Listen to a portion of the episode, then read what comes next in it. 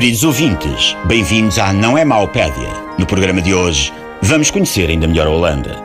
Hoje é dia de eleições legislativas na Holanda. Há 31 partidos a concorrer e, por incrível que pareça, nenhum deles é apoiado por Tino de Arrange. Foram chamados cerca de 12 milhões e meio de eleitores. A Holanda, por ser uma democracia constitucional parlamentar, não exclui os votantes canhotos, celíacos, nudistas, apicultores e nem mesmo os apicultores, nudistas, celíacos, canhotos. Toma lá, que é democrático. O deputado Geert Wilders é o líder de um dos partidos favoritos à vitória. Wilders quer fechar as mesquitas, tirar a Holanda da União Europeia e, durante a campanha, ameaçou, passa a citar, correr com a escumalha marroquina do país. Wilders é o mamífero mais baixo da Câmara Baixa dos Países Baixos. O partido dele chama-se Partido da Liberdade. Chamar Partido da Liberdade a este movimento faz com que o Facebook de João Braga pareça ao filho que a página oficial do SOS Racismo teve com a gala de entrega do troféu Finalmente Transformismo. Tal como aconteceu nas presidenciais americanas, e ao que se diz, pode suceder nas eleições francesas e alemãs que aí vêm, há o medo de que a Rússia tente influenciar o resultado das legislativas holandesas, através de ataques ao sistema de votação eletrónico. Por isso, cada voto será contado à mão e verificado pelo método de escrutínio conhecido como 5 contra 1. Se só agora entrou em contato connosco, está a escutar mais uma entrada da afamada Não é Maupédia. Hoje, vamos conhecer ainda melhor a Holanda.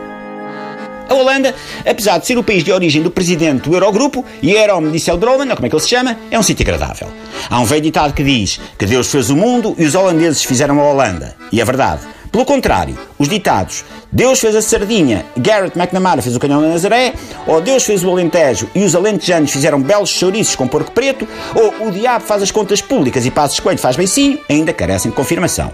Uma parte considerável da Holanda foi conquistada ao oceano e cerca de 60% da sua população vive em zonas abaixo do nível do mar, num fenómeno curioso apenas suplantado pelos 98% portugueses que vivem afogados em impostos. A Holanda é uma monarquia e tem laços de sangue com as casas reais europeias de maior proeminência, como o rei dos frangos da Reboleira, a rainha das chaves de Contumil ou Aníbal I, o rei sol de Buliqueime e de toda a vida do infante. É um dos países do mundo com melhor nível de vida e dos mais liberais, tanto na economia como nos costumes.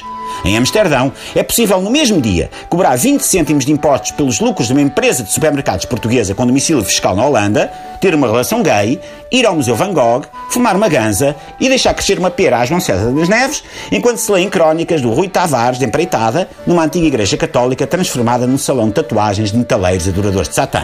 Bem-ajam holandeses. A Holanda é o país de artistas extraordinários, como Rembrandt, Van Gogh, Vermeer ou o notável Van Klomp, autor do popular A Senhora Caída com as grandes maminhas do século de ouro da pintura lá do sítio.